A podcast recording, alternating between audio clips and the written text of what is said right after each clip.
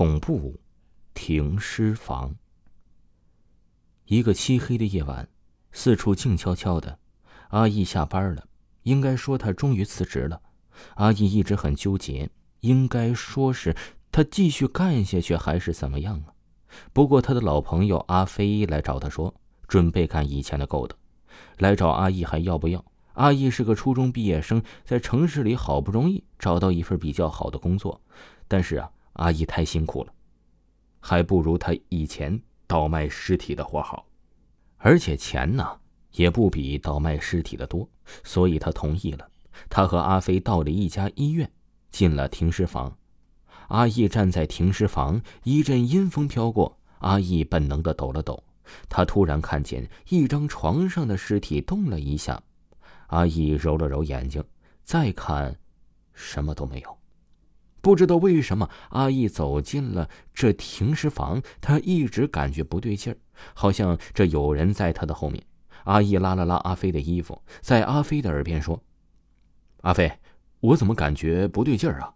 我们还是走吧，换间医院怎么样？”阿飞看着阿义说：“你没事吧？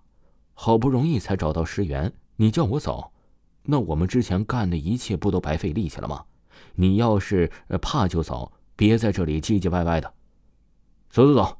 阿义看阿飞这么说，就没有一直说什么站在阿飞的身后了。阿飞把盖在尸体上的白布全部拿掉。阿飞拿出了一个盒子，这盒子里有个白手套，还有一把手术刀。阿义拿出两个口罩，把其中一个口罩啊就拿给了阿飞。阿飞接过口罩就戴了上去。阿飞啊，把手术刀在尸体上划了一刀，手法很熟练。阿义呀，也非常熟练的拿出了一个盒子。不一会儿，阿飞把那些尸体里面的器官呢，全部都割了出来。阿义接过手，全部都放在了盒子里。他们呢，在停尸房里忙活了好一阵，终于把停尸房里的五六具尸体的器官都割了出来。阿义盖上盒子，准备收拾东西走。阿飞突然说了：“阿义，你说人皮值不值钱呢？”阿义看着阿飞说：“不知道啊，你想干嘛呀？”阿飞说：“我想这些尸体的皮呀，都还可以用，不然剥下来，呃，去问问到底怎么样啊？”阿飞来到了一具女尸的面前，女尸啊是静静的躺着，铺着白色床单的简易床架上，裸露的身体已经完全被打开，体内的器官也已经完全被掏空。只剩下了毫无用处的一些肺呀、脏啊堆在了尸体旁边。阿飞用手比划了一下女尸的皮肤，更像是裁布一样快速的动了起来。阿飞没有发现，这女尸在他用手触碰的时候就已经张开了空洞的眼睛，女尸的脖子和身体呈九十度。看着在他身上为所欲为的阿飞，阿飞没有看见女尸的变化，但是站在一旁的阿义却看的是清清楚楚。女尸仿佛注意到了身边的阿义，僵直的转过了头。阿义甚至听到女尸转动头颅所发出的咔咔的声音，阿义如筛子一样不停的颤抖起来。剪刀。阿飞的手伸到后面，但迟迟没有接住想要的东西。他不耐烦地看向了阿义，却看见阿义脸色苍白地看着床上，他的脚下是一滩黄色的尿液，裤子还在不停地往下滴。这时候啊，阿飞感觉到脖颈处传来了一阵凉气，他僵硬地转过头，一张没有皮的脸出现在了阿飞的面前，赫然就是床上的女尸。女尸啊，是伸出了长长的舌头，在阿飞的脸上舔了舔，冰冷的感觉刺激起了阿飞的求生本能。阿飞大吼一声，一拳打向了女尸的脑袋，女尸倒在了地上。阿飞趁此机会往外面跑去：“大哥，救我！”身后传来了求救声。阿飞回头看了一眼停尸房的门口，阿义正趴在门口的走廊上，恐惧消耗了他的体力。但是这求生的本能依旧使他不断的往前爬。突然，一双惨白的手拉住了阿义的脚，并快速的把阿义推进了停尸房。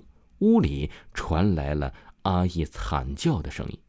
阿义呀，也不顾一切的跑出了医院。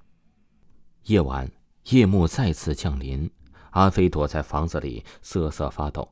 窗外一阵阵风声吹过，突然，阿飞抬起头，看见窗外有一个黑影正贴在窗户上。阿飞壮起胆子，走向窗户去。阿飞吞了吞口水，定睛一看，发现那影子竟然就是阿义。阿飞大叫一声，抱着头跑进了房间，躲在一旁。